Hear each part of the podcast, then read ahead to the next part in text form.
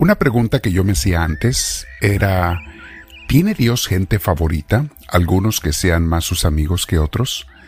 Y bueno, a través de los años he encontrado la respuesta meditando los evangelios y escuchando las vidas de los santos, leyendo sus vidas. Vamos a hablar sobre eso el día de hoy, mis hermanos, pero antes te invito a que te sientes en algún lugar con tu espalda recta, tu cuello y tus hombros relajados, que respires profundo con mucha, mucha paz, invitando al Espíritu Santo. Y el Espíritu Divino, ven y tómame, te lo pido. Inspírame en cada cosa que voy a pensar, decir, hablar o hacer durante el día. Lléname de ti, Espíritu Santo. Quiero ser siempre guiado por ti. Y quiero ser una persona dócil y obediente. Allí es donde a veces fallo, Señor. No permitas que falle. Ayúdame, por favor, a a ser totalmente obediente a ti, a no buscar mis intereses sino los tuyos, mis deseos, mis ideas sino las tuyas, Señor. Bendito seas Dios nuestro, te abrazo en mi corazón y te digo con todos mis hermanos que estamos escuchando esta grabación, Gloria al Padre, Gloria al Hijo, Gloria al Espíritu Santo, como era en un principio, sea ahora y siempre, por los siglos de los siglos. Amén. Muy bien, mis hermanos, el tema de hoy se llama ¿Tiene Dios favoritos? Lo primero que tenemos que entender es lo siguiente, y que nos quede bien claro, mis hermanos. Dios ama con un amor infinito, porque Dios es amor, Dios no tiene amor, dice San Juan, Dios es amor. Entonces Dios ama con un amor infinito a toda la humanidad, a toda su creación. Nadie puede decir que no es amado inmensamente por Dios. Hasta los peores pecadores y el diablo mismo cuentan con el amor infinito de Dios, aunque lo rechazan y no les aprovecha ni les sirve de nada. Entonces quedamos claros en eso. Y ahora contestamos a la pregunta, ¿pero tiene Dios favoritos? La respuesta es sí. Dios tiene amigos favoritos. Jesús nos, lo enseñó en los evangelios. De entre toda la gente, doce que él escogió eran los que fueron llamados a ser sus apóstoles, doce nada más, sus compañeros de vida, a los que les contaba su vida personal y sus secretos y les revelaba las parábolas en privado, eran sus amigos personales. Y de entre de estos doce había tres que eran todavía más amigos de Jesús, amigos más íntimos, que eran Pedro, Santiago y Juan. Estos recibían invitaciones especiales de Jesús, desde el momento en que los llamó, dice San Lucas 5, del 4 al 11, que Él los llamó y estaban ellos tres, Pedro, Santiago y Juan. O cuando fue al monte Tabor, donde sucedió la transfiguración, ¿a quién invitó? A ellos tres, a estos tres amigos personales. En sus momentos más dolorosos, como en el huerto de los olivos también, en Mateo 26, 37, los invitó a ellos tres a que lo acompañaran en su oración personal con el Padre en aquel momento. O sea, el buen amigo en los momentos más dolorosos y en los más felices, como en la transfiguración, siempre estaban allí con él, los invitaba, aunque ellos no siempre se mantenían fieles con el Señor, como en el huerto de los olivos se quedaron dormidos. Muy bien. Además, San Juan o si vamos a hacer un poquito de exégesis bíblica, los discípulos de San Juan que terminaron de escribir su evangelio dicen que Juan Evangelista era el discípulo favorito de Jesús. Entonces, allí se lo ponen como que era el más favorito de Jesús. Ok, sea o no sea como sea eso, sí la respuesta es Jesús tiene sus favoritos.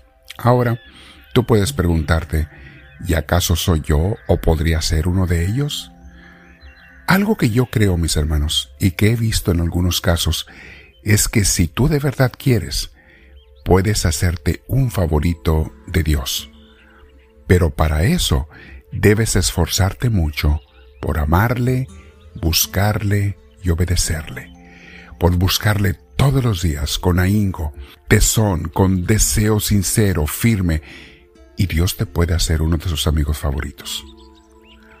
Otra cosa que debemos entender, mis hermanos, por si eres un amigo o amiga favorito de Él, es que no podemos ser amigos íntimos de Dios para buscar nuestras propias conveniencias. O sea, no podemos manipular a Dios. No porque sea su amigo favorito, vas a hacer lo que quieras con Dios y va a estar a tu servicio y va a hacer y cambiar las cosas a tu manera. No. Dios nos dará lo que necesitamos cada día y muchas veces nos parará las tormentas.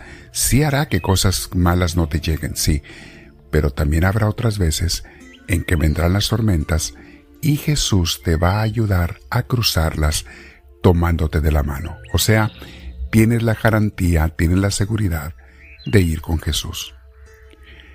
Lo que sí hace una diferencia muy grande, mis hermanos, en los amigos de Jesús, es que constantemente sienten su acompañamiento, su amor, el amor que le da a sus amigos íntimos. Tú lo sientes a tu lado o a veces no lo sientes, pero estás bien consciente de su presencia. Ya nunca estás solo, sola, ni de noche ni de día. Siempre te acompaña Jesús si eres uno de sus amigos íntimos y tú esperas con gozo, como los santos, el día en que te encuentres cara a cara con Él al partir de este mundo. Tu vida se vuelve llena de esperanza, llena de confianza, llena de entrega, de cariño, de amor. Los amigos íntimos de Jesús, mis hermanos, no se les olvide, acompañan a Jesús en sus momentos felices, pero también en sus momentos dolorosos estos amigos íntimos de Jesús son conscientes del dolor tan grande que le causan a Cristo nuestros pecados, los pecados nuestros y los de la humanidad entera. Y durante nuestras oraciones le expresamos nuestra empatía, nuestro cariño, nuestro amor, nuestro acompañamiento en su dolor.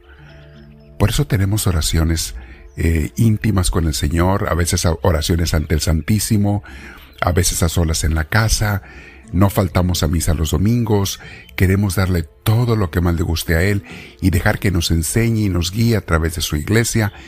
Eso es ser un auténtico discípulo de Cristo. El buen amigo de Jesús, mis hermanos, les acabo de decir, acompaña a Cristo en sus momentos más felices. Escuchemos ese, ese texto en Mateo 17 del 1 al 5 sobre la transfiguración. Dice Jesús tomó consigo a Pedro, a Santiago y a Juan, y los llevó aparte a una montaña alta. Allí se transfiguró en presencia de ellos, su rostro resplandeció como el sol y su ropa se volvió blanca como la luz. En esto se les aparecieron Moisés y Elías conversando con Jesús. Pedro le dijo a Jesús, Señor, qué bien estamos aquí. Si quieres levantaré tres tiendas, una para ti, otra para Moisés y otra para Elías.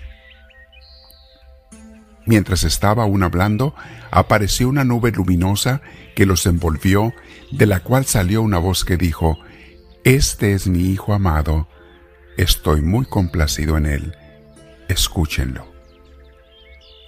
En ese momento, palabra de Dios, mis hermanos, palabra del Señor.